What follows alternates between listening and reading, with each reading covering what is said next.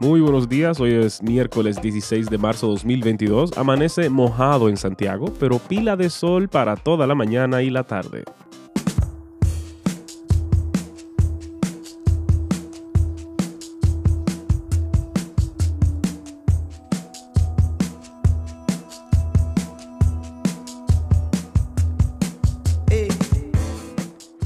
El primer ministro británico Boris Johnson dice que Ucrania no se unirá a la OTAN en el corto plazo. Imperialistas y enchinchadores maybe, pero locos no.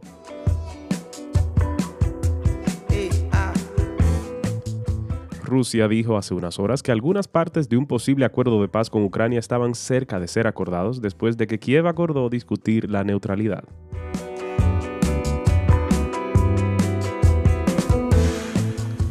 La región del Cuerno de África se enfrenta a las condiciones más secas en más de cuatro décadas después de que fracasaran tres temporadas de lluvias consecutivas, dos años sin llover.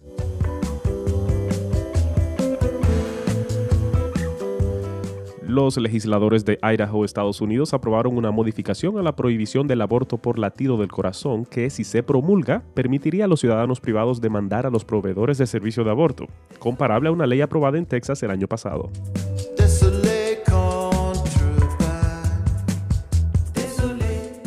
El Tribunal Constitucional ha ido allanando el camino a los dueños de inmuebles para que puedan demandar el desalojo de los inquilinos cuando estos se niegan a entregarlos, protegiendo con ello su derecho de propiedad que establece el artículo 51 de la Constitución. Bien ahí.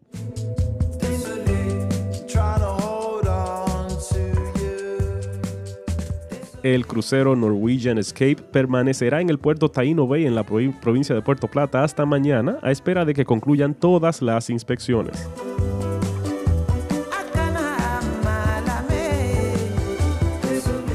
José Offerman se queda como manager del Licey, José Leger va a ser el de las Águilas y Félix Fermín, asesor especial del gerente general.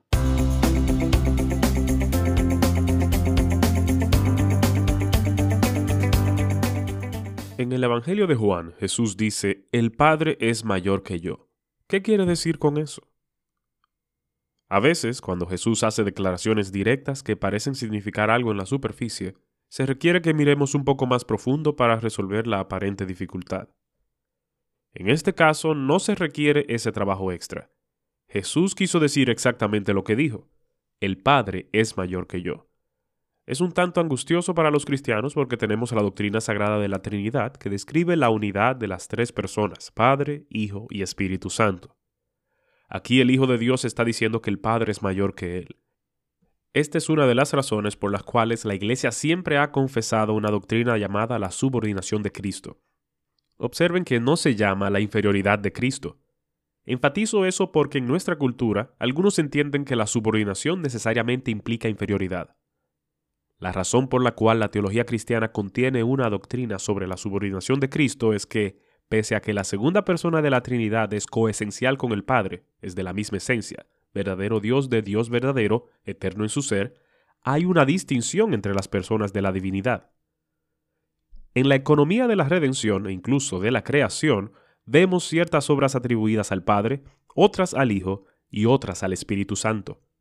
La visión tradicional es que el Hijo es engendrado del Padre, no creado, sino eternamente engendrado.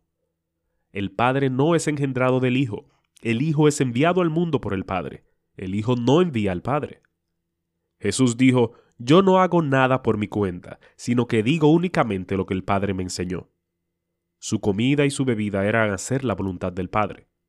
Fue comisionado por el Padre para venir al mundo a obrar la redención. En ese plan de redención de la divinidad, uno envía al otro y se dice que el que envía es mayor que el enviado en términos de las distinciones de la economía y en la estructura por la cual obra la divinidad. De acuerdo al mismo razonamiento, exceptuando a los que disienten del filioque, la Iglesia históricamente ha afirmado que, así como el Padre envía al Hijo, el Espíritu Santo es enviado tanto por el Padre como por el Hijo. Así como el Hijo está subordinado al Padre en la obra de redención, el Espíritu está subordinado tanto al Padre como al Hijo. Pero, nuevamente, eso no implica una desigualdad en el ser, la dignidad o los atributos divinos.